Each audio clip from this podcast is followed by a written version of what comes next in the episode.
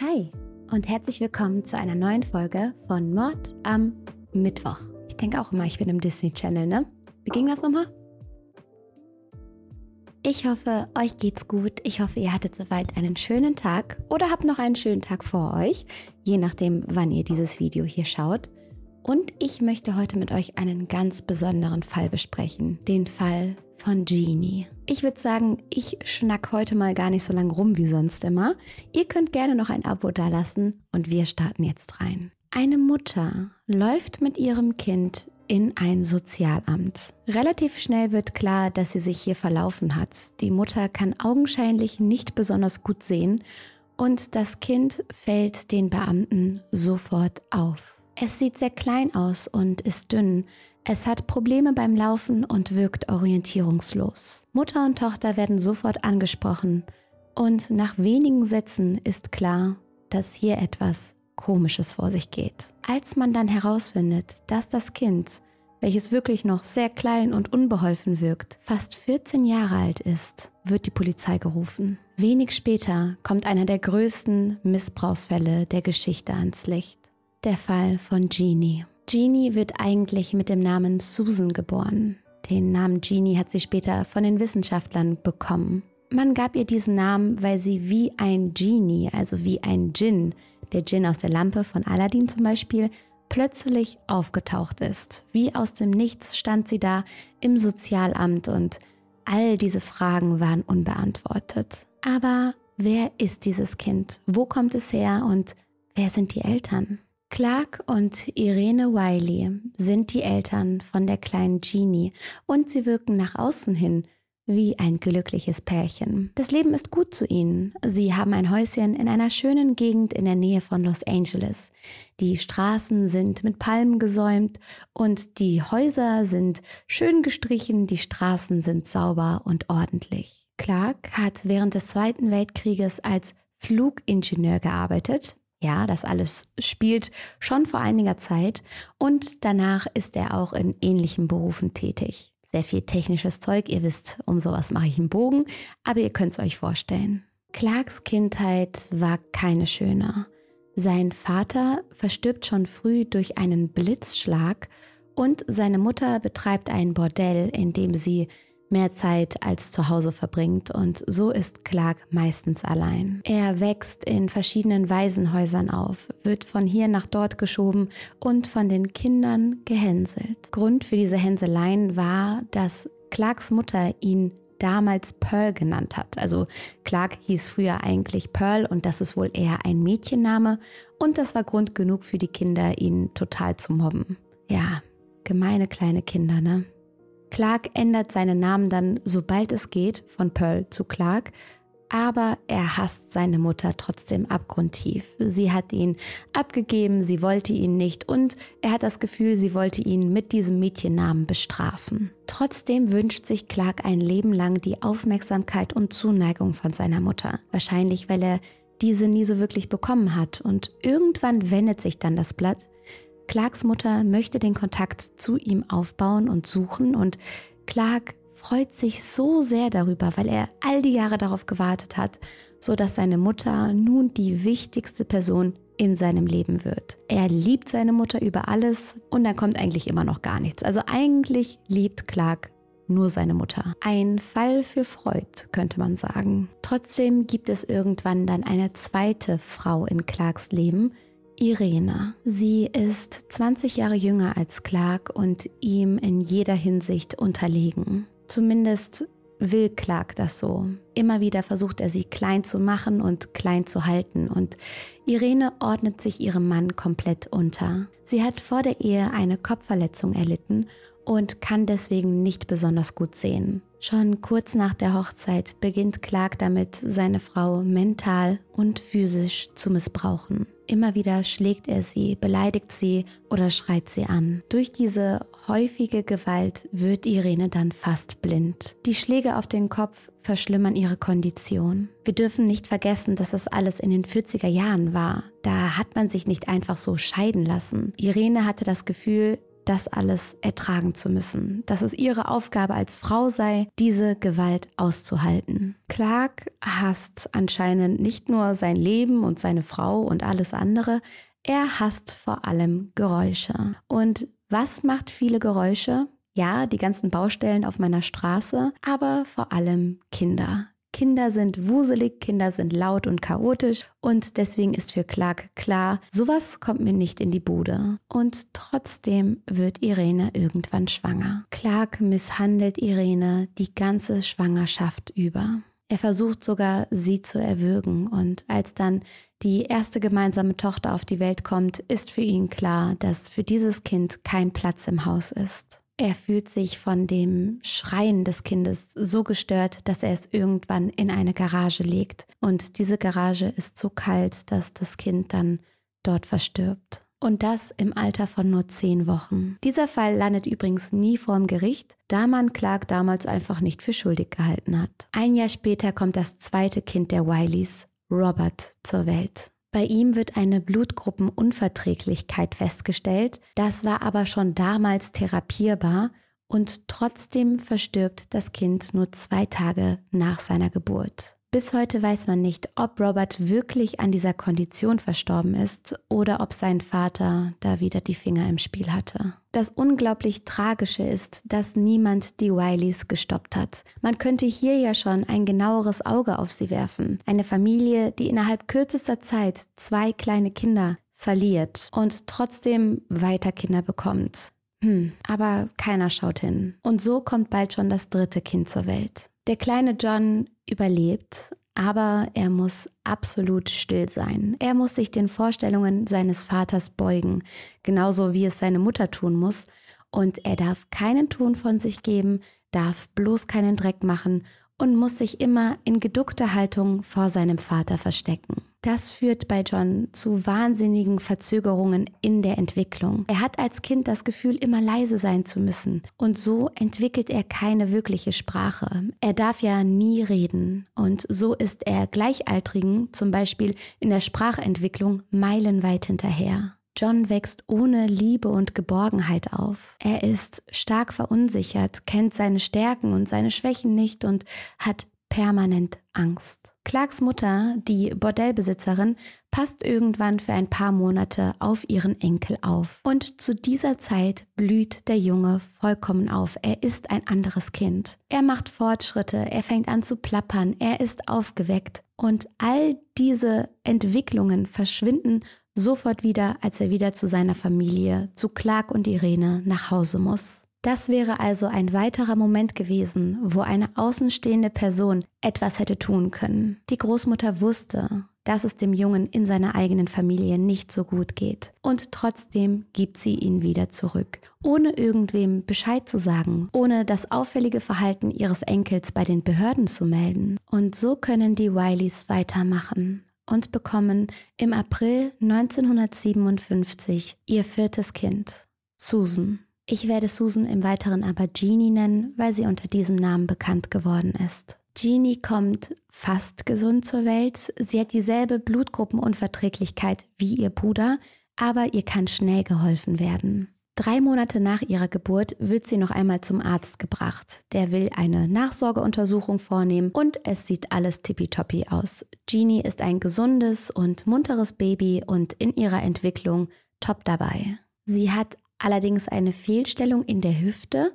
Das kann aber mit so einem Stützgips behoben werden. Den muss sie für ein paar Monate tragen und dann dürfte auch das laufen. Obwohl Jeannie also in bester Verfassung ist, ist Clark fest davon überzeugt, dass sie eine geistige Behinderung hat.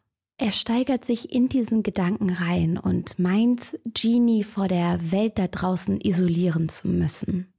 Er hält sie zurück, er will sie anderen nicht zeigen und die Geräusche zu Hause vollends eindämmen. Er erträgt es nicht, wenn Jeannie weint, wenn sie Bedürfnisse hat, wenn sie laut ist oder hustet. Irene und John sollen deswegen nicht mit Jeannie reden. Sie dürfen ihr keine Aufmerksamkeit schenken. Irene darf ihr Baby nicht auf den Arm nehmen und John darf seiner Schwester keine Küsschen geben. Jeannies nächste Untersuchung ist elf Monate später und sie entwickelt sich weiterhin als mental und körperlich gesundes Baby, hat jedoch ordentlich abgenommen. Als Jeannie 20 Monate alt ist, kommt es zu einem Wendepunkt in Clarks Leben. Und dieser Schicksalsschlag wird das Leben für alle Wileys verändern und viel, viel schlimmer machen. Denn Clark verliert seine geliebte Mutter. Die stirbt bei einem Spaziergang mit ihrem Enkel John. Sie wird angefahren und erliegt der Verletzung.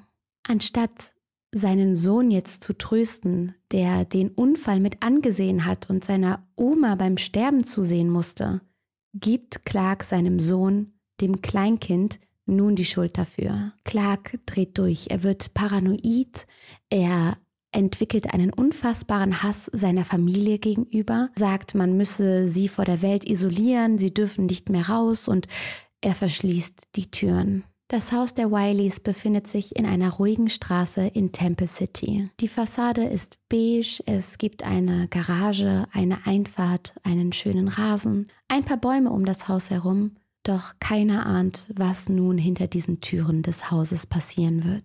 Im Haus ist es still. Clark, Irene und John müssen von nun an im Wohnzimmer schlafen. Jeannie wird in einem der Schlafzimmer leben und dieses Schlafzimmer darf sie nie wieder verlassen. Sie wird mehr als elf Jahre lang in diesem kleinen Raum verbringen.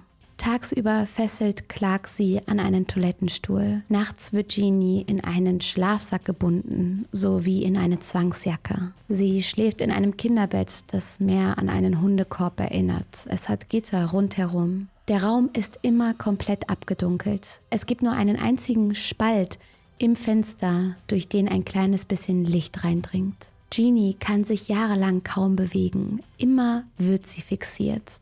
Sie trägt Windeln und bekommt nur Brei zu essen, nichts Festes. Sie hat keinerlei Spielsachen, sie hat keinen Fernseher, keine Bücher, nichts, mit dem sie ihre Zeit vertreiben könnte. Das Einzige, was sie zum Spielen hat, sind ein paar Plastiktüten und ein Regenmantel. Jeanies ganze Welt beschränkt sich auf dieses eine Zimmer. Sie wurde dort eingesperrt, als sie gerade mal zwei Jahre alt war. Und nun verbringt sie Tag für Tag auf denselben Quadratmetern. Wenn sie Glück hat, kann sie durch eine Lücke im Fenster den Himmel beobachten und manchmal hört sie den Nachbar Klavier spielen. Hin und wieder lachen ein paar Kinder auf der Straße.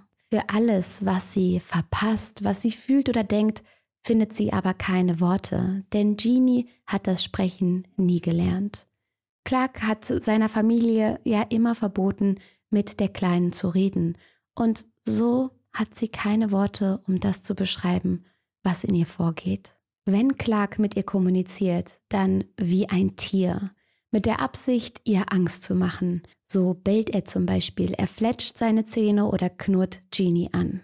Wenn er an Jeanies Tür vorbeigeht, haut er manchmal gegen die Tür oder macht wilde Geräusche, um sie zu verängstigen. Clark zwingt auch den kleinen John dazu, an Jeanies Missbrauch teilzunehmen. So darf er ja nie mit seiner Schwester reden, er darf sie nicht befreien, er darf nicht mit ihr spielen, er muss manchmal in das Zimmer von Jeannie rein, um sie zu füttern. Dann wird Jeannie aber dazu gezwungen, das Essen runterzuwürgen und auch John soll seiner Schwester Angst machen dabei.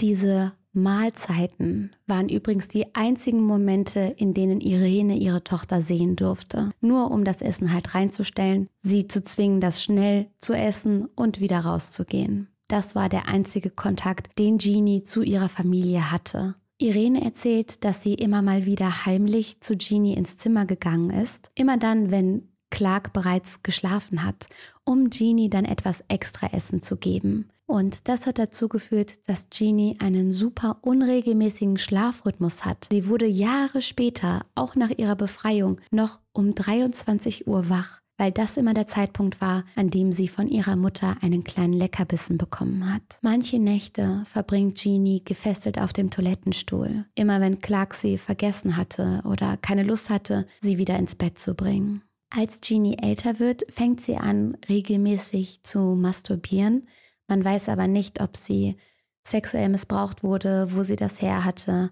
Das ist unklar. Auch außerhalb von Jeannies Zimmer geht der Missbrauch weiter. Irene darf das Haus praktisch gar nicht verlassen Und auch John darf eigentlich nur zur Schule gehen und muss sich für alles, was er tut, rechtfertigen und mit jede Menge Strafen rechnen. So wird er von seinem Vater geschlagen, angeschrien und mit einer Waffe bedroht. Clark droht damit, die beiden umzubringen, sollten sie mit jemandem über das, was dort im Haus passiert, reden oder versuchen, sich gegen ihn zu verschwören. Irene und John dürfen im Haus nicht miteinander reden, genauso wie sie nicht mit Jeannie reden dürfen. Hier stellt sich die Frage, warum niemand bemerkt hat, was da eigentlich vor sich geht. Jeannie war ein registriertes Kind. Die Ärzte hatten sie bereits gesehen. Sie wussten, dass es das Kind gibt. Und trotzdem fällt niemandem auf, als sie plötzlich nicht mehr gesehen wird, nicht zur Untersuchung kommt und die Schule nicht besucht. Dann gibt es da ja noch John, der in die Schule geht, teilweise dann mit blauen Flecken, die sein Vater ihm verpasst hat. Und John war ja auch in seiner ganzen Entwicklung etwas zurück. Er war sichtlich traumatisiert und auch das ist irgendwie niemandem aufgefallen. Zumindest hat niemand etwas getan. Irene bittet Clark immer wieder darum, das Kind, also Jeannie, endlich freizulassen. Der sagt, Jeannie stirbt, wenn sie zwölf ist und wenn sie nicht stirbt, dann darfst du Hilfe holen. Und ihr ahnt es schon, Jeannie wird zwölf Jahre alt und Irene darf natürlich trotzdem niemandem Bescheid sagen. Im November 1970, zu diesem Zeitpunkt ist Jeannie bereits 13 Jahre alt und seit über elf Jahren in Gefangenschaft holt Irene sie aus dem Zimmer raus. Sie hat sich heftig mit Clark gestritten und geht nun mit ihrer Tochter zu ihren Eltern. John ist zu diesem Zeitpunkt schon über 18 Jahre alt und hat es geschafft, die Familie zu verlassen. Als Irene und Jeannie bei den Großeltern ankommen, ist Irene fast vollständig erblindet. Ihr ist klar, sie muss Hilfe für Menschen mit Sehschwäche beantragen und genau das wird sie auch tun. So packt sie sich Jeannie und die beiden gehen los. Und weil Irene so schlecht sehen kann, läuft sie durch die falsche Tür direkt in ein Sozialamt rein. Eine Sozialarbeiterin alarmiert sofort die Polizei, als sie den Zustand der kleinen Jeannie entdeckt. Kaum ist die Polizei eingetroffen, nehmen sie Jeannie mit in ein Krankenhaus, wo sie dann von mehreren Ärzten untersucht wird. Nach Hey, it's Kaylee Cuoco for Priceline. Ready to go to your happy place for a happy price? Well, why didn't you say so? Just download the Priceline app right now and save up to 60% on hotels. So, whether it's Cousin Kevin's Kazoo concert in Kansas City, go Kevin, or Becky's Bachelorette Bash in Bermuda, you never have to miss a trip ever again. So, download the Priceline app today. Your savings are waiting. To your happy place for a happy price. Go to your happy price, Priceline. Jahren der Misshandlung ist es also ein Zufall, der Jeannie rettet. Sie ist extrem blass und unterernährt. Außerdem ist sie gerade mal so groß wie ein sechsjähriges Kind. Dabei ist sie fast acht Jahre älter. Viele beschreiben Jeannie als den schlimmsten Fall von Kindesmissbrauch, den sie je gesehen haben. Sie hat einen aufgeblähten Bauch, Verletzungen und dicke Hornhaut an den Stellen, an denen sie über Jahre hinweg gefesselt wurde. Sie hat zwar gesunde Augen, kann aber Dinge nur in einem 3-Meter-Radius erkennen. Wahrscheinlich, weil die Zimmerwände drei Meter entfernt waren. Außerdem kann sie nur gebückt laufen. Sie kann sich nicht vollends ausstrecken. Sie schleift eher, als dass sie geht. Jeannie ist inkontinent. Sie kann nicht kauen oder feste Nahrung zu sich nehmen, weil sie ein Leben lang nur Brei bekommen hat. Ihr geistiger Entwicklungsstand wird auf den eines 13 Monate alten Babys geschätzt, so ungefähr das Alter, in dem sie in das Zimmer gesperrt wurde. Jeannie ist komplett still. Sie macht überhaupt keine Geräusche. Sie zeigt auch kein Interesse an den Dingen um sie herum. Sie reagiert nicht darauf, wenn Menschen sie ansprechen oder ihr zum Beispiel einen Ball hinwerfen. Wenn sie wütend ist, fängt sie an, sich selbst zu verletzen. So kratzt sie sich zum Beispiel, gibt aber nie einen Ton von sich. Sie weint nicht, sie schluchzt nicht, sie ist einfach nur still. Außerdem kann sie keine emotionale Bindung zu anderen aufbauen. Sie behandelt andere Lebewesen wie Möbelstücke. Außerdem masturbiert sie noch sehr häufig und auch öffentlich, wobei man hier aber sagen muss, dass sie ja kein Gefühl für Privatsphäre, für Öffentlichkeit und Nichtöffentlichkeit etc. hat. Das sind ja alles Dinge, die sie nie gelernt hat. Jeannie hat braune Haare, und ein wunderschönes Gesicht. Manche ihrer Bilder lassen erahnen, was für ein hübsches und glückliches Kind sie hätte werden können. Die Öffentlichkeit ist von diesem Fall absolut schockiert. Gerade die Bewohner der kleinen Stadt können sich nicht vorstellen, wie sowas in ihrer Mitte passieren konnte. Viele Nachbarn wussten nicht mal, dass Clark und Irene ein weiteres Kind neben John hatten. Sie dachten immer, John wäre ein Einzelkind. Clark Wiley begeht zwei Wochen nach Jeannies Rettung Selbstmord kurz bevor er sich vor Gericht hätte äußern müssen. Vor seinem Tod verfasst er zwei Briefe. An seinen Sohn John schreibt er, Be a good boy, I love you. In einem zweiten Brief, der vielleicht an die Allgemeinheit oder an die Polizei gerichtet war, steht, The world will never understand. Also, die Welt wird nie verstehen. Viele vermuten, dass Clark bis zu seinem Tod wirklich geglaubt hat, seine Familie vor der Außenwelt zu schützen,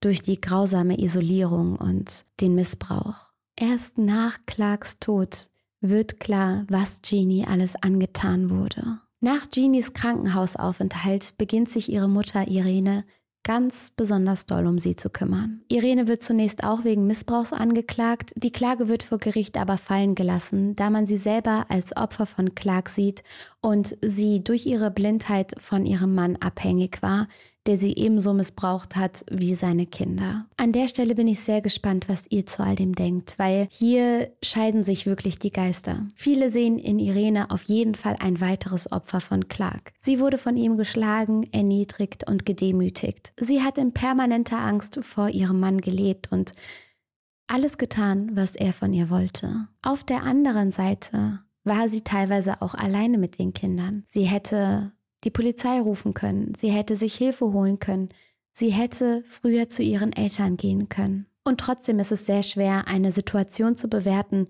die wir uns nicht mal im geringsten vorstellen können. Schreibt eure Meinung gerne mal in die Kommentare. Nach der Freilassung beginnt für Jeannie ein neues Leben. Eine neue Welt eröffnet sich und sie muss alles neu lernen oder überhaupt zum ersten Mal lernen. Mit dem Fall Genie wird eine große Debatte über das Thema Wolfskinder gestartet. Wolfskinder, das sind Kinder, die ohne oder nur mit sehr geringem sozialen Kontakt zu anderen Menschen aufwachsen und sich Geschichten zufolge dann eher wie Tiere als wie Menschen verhalten. Bekannte Fälle von Wolfskindern sind zum Beispiel der Fall Victor von Averon und Kaspar Hauser. Victor wurde 1797 von Dorfbewohnern in Frankreich in einem Wald entdeckt, als er etwa zehn Jahre alt war. Sie versuchen, das Kind dann bei sich aufzunehmen und bei sich zu halten, aber der Junge entkommt immer und immer wieder. Er hat den Drang, zurück in die Wildnis zu laufen. Genau wie Genie kann Victor nicht sprechen.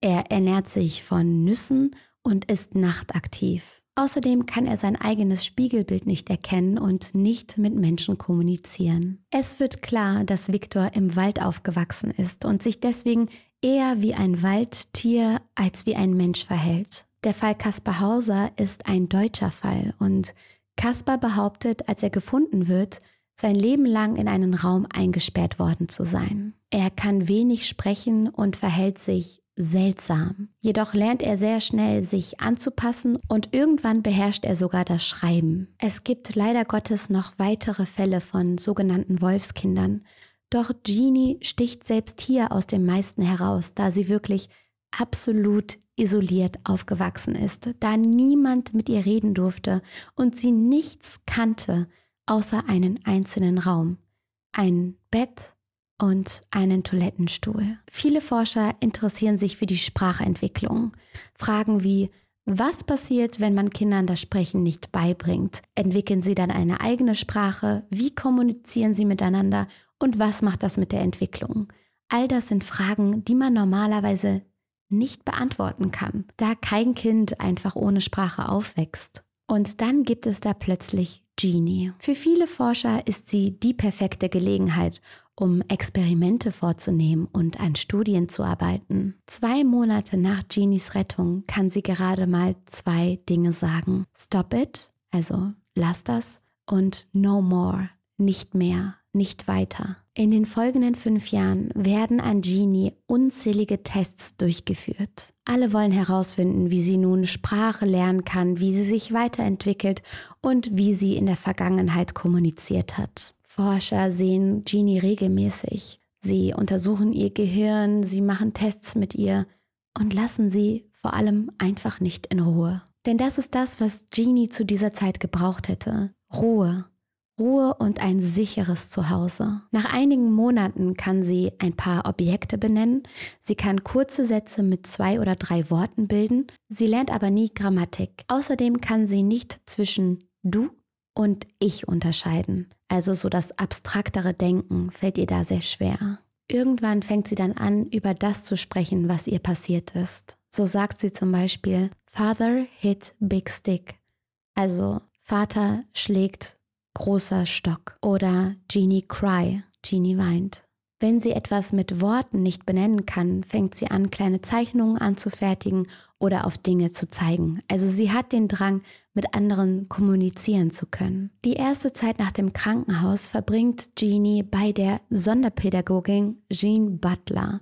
Und die Zeit war gut für Jeannie. Die beiden haben viel Kontakt zueinander. Jean kümmert sich um Jeannie und macht Ausflüge mit ihr, doch irgendwann behauptet sie, die Röteln bekommen zu haben und meint, dass Jeannie sich höchstwahrscheinlich angesteckt habe. Nun schlägt sie vor, dass Jeannie ja zu ihr nach Hause kommen könne, da sie sonst wieder in Isolation müsse, weil sie ja die Röteln hat. Und so kommt Jeannie dann zu dieser Pädagogin in die Obhut. Die Pädagogin meint, sie habe sich gut um Jeannie gekümmert und viele andere glauben das auch.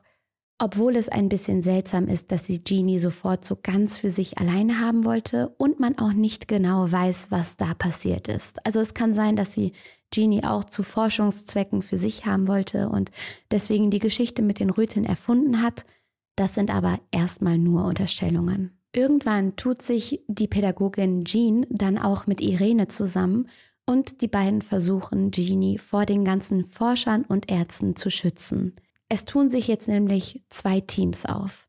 Auf der einen Seite gibt es das Team, hey, Genie ist ein absoluter Einzelfall, wir müssen Studien machen, wir müssen lernen, wir müssen sie studieren und alles, was wir hier mitnehmen können, müssen wir mitnehmen. Und dann gibt es das andere Team, das sagt, dieses Kind hat genug durchgemacht. Die sollte nichts mehr machen müssen, als in der Sonne sitzen und sich des Lebens erfreuen. Lasst sie in Ruhe. Irgendwann kommt Jeannie dann zu der Familie des Psychologen David Reglers. Hier wohnt sie vier Jahre lang. Die ganze Zeit über bleibt sie auch im regelmäßigen Kontakt mit ihrer Mama Irene, die beiden treffen sich dann zum Beispiel im Park und spazieren zusammen. Jeannie hört gerne Geschichten und sie liebt Klaviermusik. Wahrscheinlich, weil es während ihrer Gefangenschaft das einzige war, was sie durch das Fenster hören konnte. Nach einigen Monaten bei den Rieglers kann Jeannie in einen Kindergarten und später auf eine Sonderschule, so hat man das damals genannt, gehen und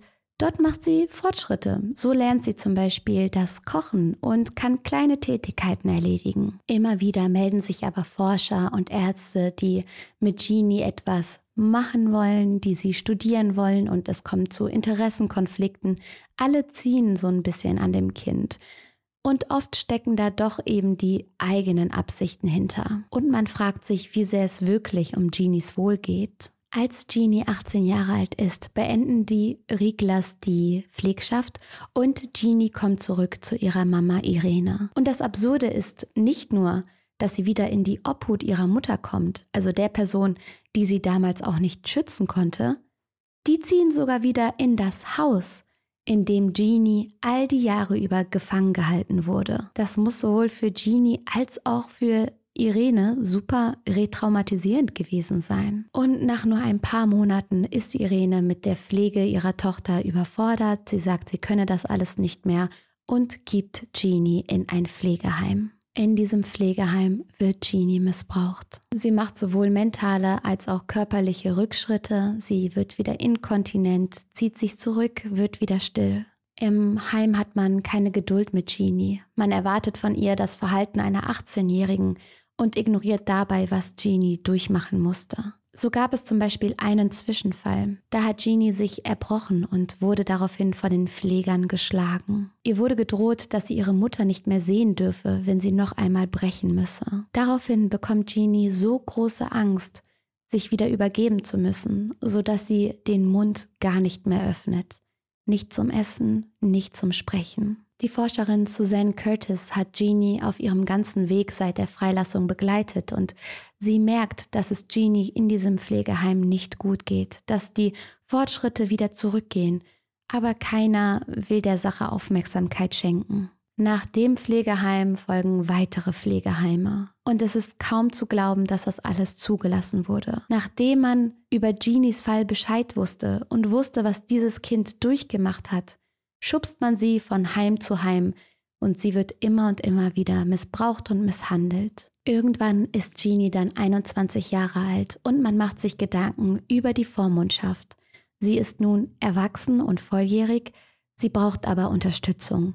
Und ihr Vormund wird ihre Mutter Irene. Aber Irene setzt sich jetzt endlich mal für ihre Tochter ein, so untersagt sie jeglichen Kontakt zu Ärzten und Forschern.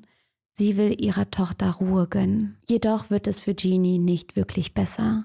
Sie lebt weiterhin in Pflegeheimen und wird immer wieder körperlich misshandelt. Wo genau Jeannie heute ist und ob sie überhaupt noch lebt, sie müsste so 66 Jahre alt sein, das weiß man nicht. In letzten Berichten über Jeanies Leben heißt es, dass sie nun glücklicher sei, dass sie an einem guten Ort sei und ihre Ruhe habe. Der Fall Jeannie ist unfassbar traurig und es ist nicht zu fassen, dass so viele Menschen immer und immer wieder weggesehen haben. Ich weiß, es waren andere Zeiten und glücklicherweise gibt es heute neue Regelungen und Gesetze, die so einen Fall verhindern sollen. Und trotzdem gab es ja ein Umfeld. Es gab Familie, es gab Menschen, die von Genies Existenz wussten und nicht gefragt haben, was mit dem Kind ist. Und dass man Genie dann selbst nach ihrer Befreiung keine Ruhe gelassen hat, sie sich irgendwelchen Tests hingeben musste und von Ärzten und Forschern missbraucht wurde,